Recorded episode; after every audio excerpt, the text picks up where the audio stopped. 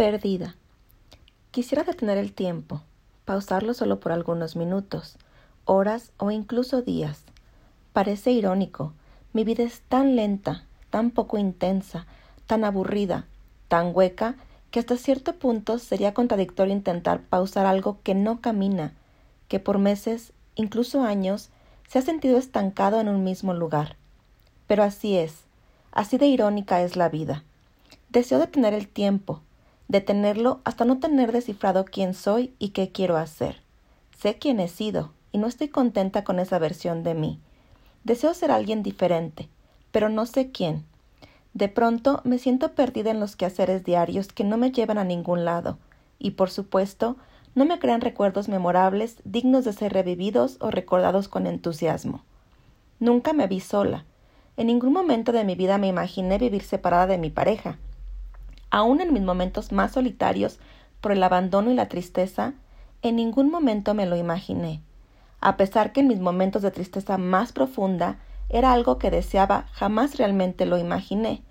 Y ahora heme aquí, sola y más perdida que nunca, sin un rumbo fijo que seguir, limitada por mis propios miedos y sancionada por mi propia moral. Esa moral que por años me mantuvo en una relación asfixiante pero segura. Una frase de Alicia en el País de las Maravillas viene a mi mente. Si no sabes hacia dónde vas, entonces el camino realmente no importa. No me citen, seguramente la recuerdo mal. Sin embargo, la esencia ahí está. ¿Cómo decidir qué hacer y cómo hacerlo si no se tiene definido hacia dónde se quiere llegar? Si me lo preguntan, no tengo idea. No sé si en algún punto dejé de soñar y tener aspiraciones o simplemente el fin dejó de importar. No sé a dónde quiero llegar. Tal vez de ahí mi gran petición por detener el tiempo, pues siento que cada minuto que la vida pasa son minutos que se me pierden en la nada. Y si algo sí tengo seguro es que el tiempo no se recupera. Ese no perdona, y a ese ni siquiera le importa si definiste un lugar hacia dónde llegar y el camino por el cual quieres llegar a él. Yo solo quiero ser feliz, lo que sea que eso signifique. Ya no quiero llegar a ningún lado. Quiero disfrutar el camino sin importar hacia dónde vaya. Quiero poder vivir tan intensamente que no me tenga que ver aquí, pidiéndole al universo que detenga el tiempo en lo que descifro quién soy. En el fondo, creo que ya lo definí, pero esa versión de mí me asusta, me da miedo y me sorprende. Quisiera vivir más libre, sin tanta atadura mental, sin tantos límites, sin rendir tanta cuenta de lo que siento y de lo que pienso. Solo quiero ser yo y quiero ser feliz. Decidí compartirles este tema porque los inicios de años siempre son complicados, por esta mentalidad que nos hemos creado de cerrar ciclos e iniciar nuevos. Esta pandemia ha creado estragos en nuestra salud mental, física y emocional, y es importante darle validez a lo que sentimos, darnos cuenta que todo sentimiento es válido y que nadie jamás debe minimizar nuestros procesos, nuestros dolores o nuestros aprendizajes. Escribí este ensayo hace ya algún tiempo.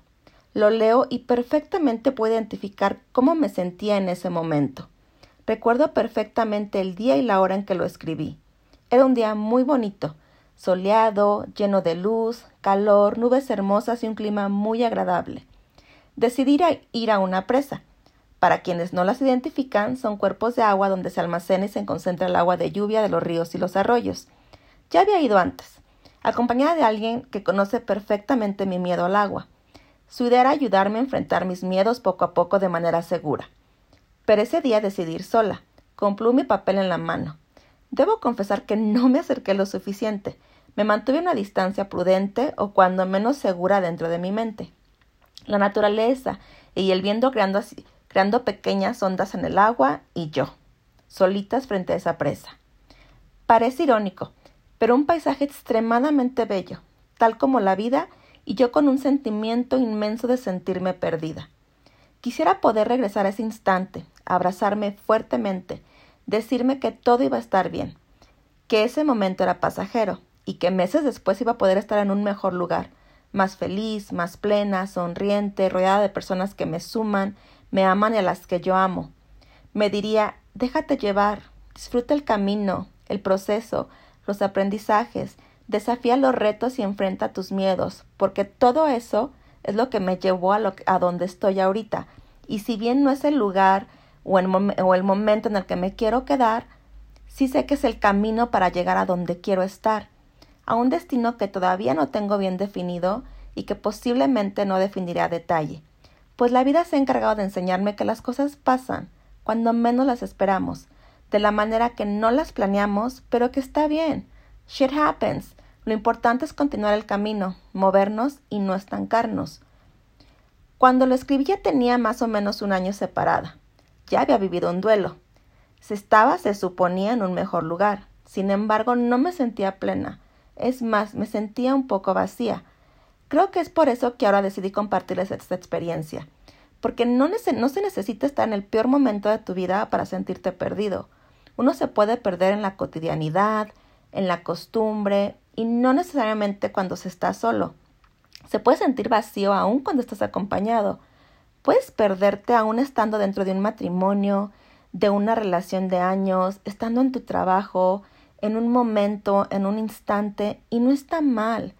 Perderse es simplemente el primer paso para encontrarse. Estar perdida no tiene nada que ver de con quién se está. Creo que es algo mucho más personal tiene que ver con esa sensación de incomodidad que te dice que ahí donde estás, este momento en el que estás viviendo, no te tienes que quedar. O sea, si no quieres estar aquí y no es donde quieres permanecer, lo importante es no ignorar esas pequeñas señales, pues al final del día son tu propio instinto impulsándote hacia algo mejor. Es la vida diciéndote, aquí estoy, disfrútame, víveme, pero sobre todo rétame. Comprendí que no es valiente quien se queda en un lugar.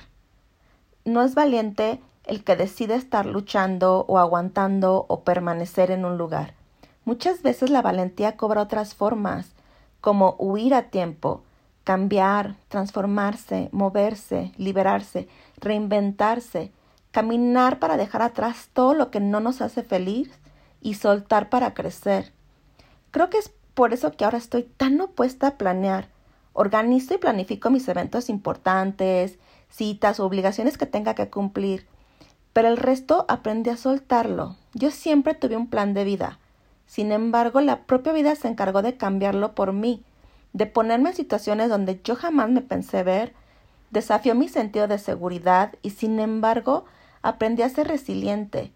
Y ahora intento visualizar para no planear, porque comprendí que la vida tiene esa irónica costumbre de dejarte planear para después cambiar las circunstancias y llevarte a otro lugar. Recuerdo perfectamente que a partir de ese día decidí regresar a terapia, esta vez para trabajar en mí de manera más personal. Antes ya había trabajado, pero había sido para superar un duelo, pero esta vez el enfoque tenía que ser otro. Esta vez era solo yo y mi crecimiento personal. Y de terapia he aprendido muchas cosas, pero sobre todo entender que cada uno debe avanzar a su ritmo, muy personal, que perderse no es el fin del mundo y encontrarse puede convertirse en una aventura súper divertida y digna de ser vivida. Aprendí no solo a respetar mis tiempos, sino también los de los demás.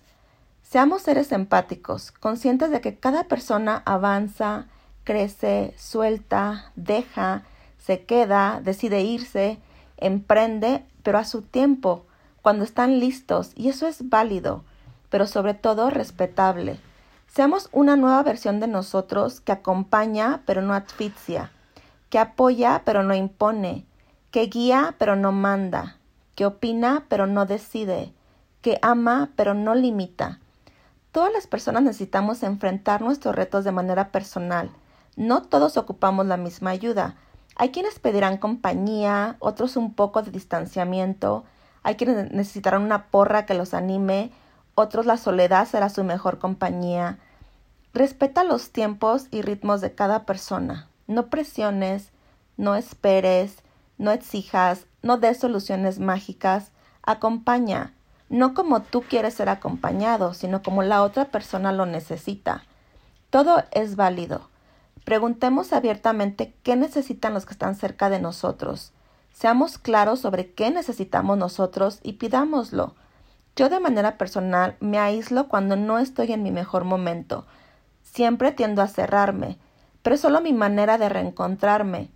Seamos eso que alguien más necesita, seamos mejores personas, pero sobre todo seamos buenos con nosotros mismos. Este es un proceso de aprendizaje, no de lecciones o castigos divinos. La vida es complicada, sorpresiva, difícil, incluso desafiante. Deja de creer que las personas o las situaciones pasan para castigarte o obligarte a aprender lecciones. No es así. Somos algo muy diminuto en este inmenso universo. Lo que pasa, pasa, y con ello puedes aprender una gran lección que al final solo será una anécdota más que contar. Esta es tu historia, y cámbiala cuantas veces lo creas necesario. Este es tu libro, tus protagonistas, tus actores, tus momentos. Escríbelo para ti. No tiene que ser lo, que es lo suficientemente interesante para los demás. Debe ser pleno y suficiente para ti. Al final del día es tu vida. Elimina personajes, agrégale nuevos, rétate para escribir tu historia a partir de ti y nadie más. No te estanques ni en momentos ni en situaciones, no en relaciones, no en la soledad. Muévete, rétate, reinvéntate, busca ser una mejor versión de ti. Sé quien siempre has querido ser a partir de lo que te ha tocado vivir. Encuentra dentro de ti lo que necesites. No confíes en alguien más tu felicidad. No es su responsabilidad. Solo cada uno de nosotros sabemos lo que tenemos que hacer y cuándo. Y si de plano estás en ese punto donde no encuentras una salida, busca ayuda. La terapia siempre es una luz al final del túnel. No pases el tiempo cuestionándote por qué pasan las cosas.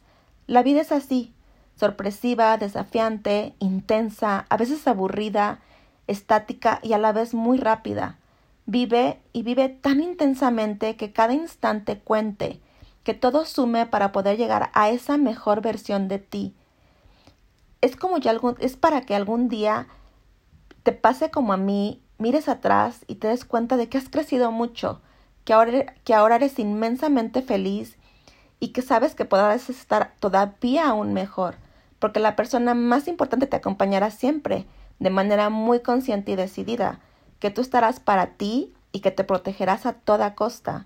Y nunca olvides que después de estar perdida, lo único que queda por hacer es encontrarse.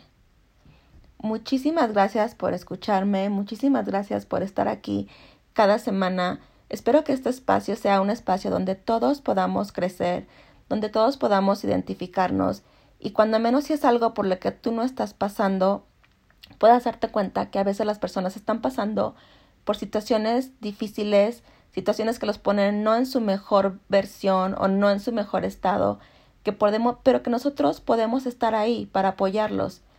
Y si en algún punto esto te llega a pasar a ti, saber que no estás solito, que otros ya lo hemos vivido, pero que las cosas sí se superan, que sí es posible estar en un momento mucho mejor y que el crecimiento es todos los días y que sí se puede, no es necesario sentirse estancado. Siempre hay una luz al final del túnel, busca ayuda, busca terapia y sigue, sigue creciendo y sigue viviendo. Los invito a que si tienen algún tema del que cual quieran hablar o quieran que yo toque o incluso tienen una historia que quieran compartir, puede ser de manera anónima o mandarnos también su nombre, lo pueden hacer ah, con una copa de vino contacto. Estamos también en YouTube, el canal todavía está apenas en proceso, pero igual si gustan buscarnos en YouTube es con una copa de vino podcast. En Facebook estamos como con una copa de vino y en Instagram como con guion bajo una copa de vino. Por cualquiera de las redes me pueden contactar, me pueden proponer ideas, proponer temas o incluso haber una conversación sobre cualquier cosa y lo tocaremos aquí en el podcast. Espero que la siguiente semana me sigan acompañando. La siguiente, el, el tema de la siguiente semana es el POL como tal, como disciplina tendré este, unas invitadas a las cuales quiero mucho. Sé que será un tema divertido, un tema serio, pero sobre todo un tema donde podamos hablar de cosas muy abiertamente. Espero que, este, que me acompañen la próxima semana. Los quiero mucho. Peace out.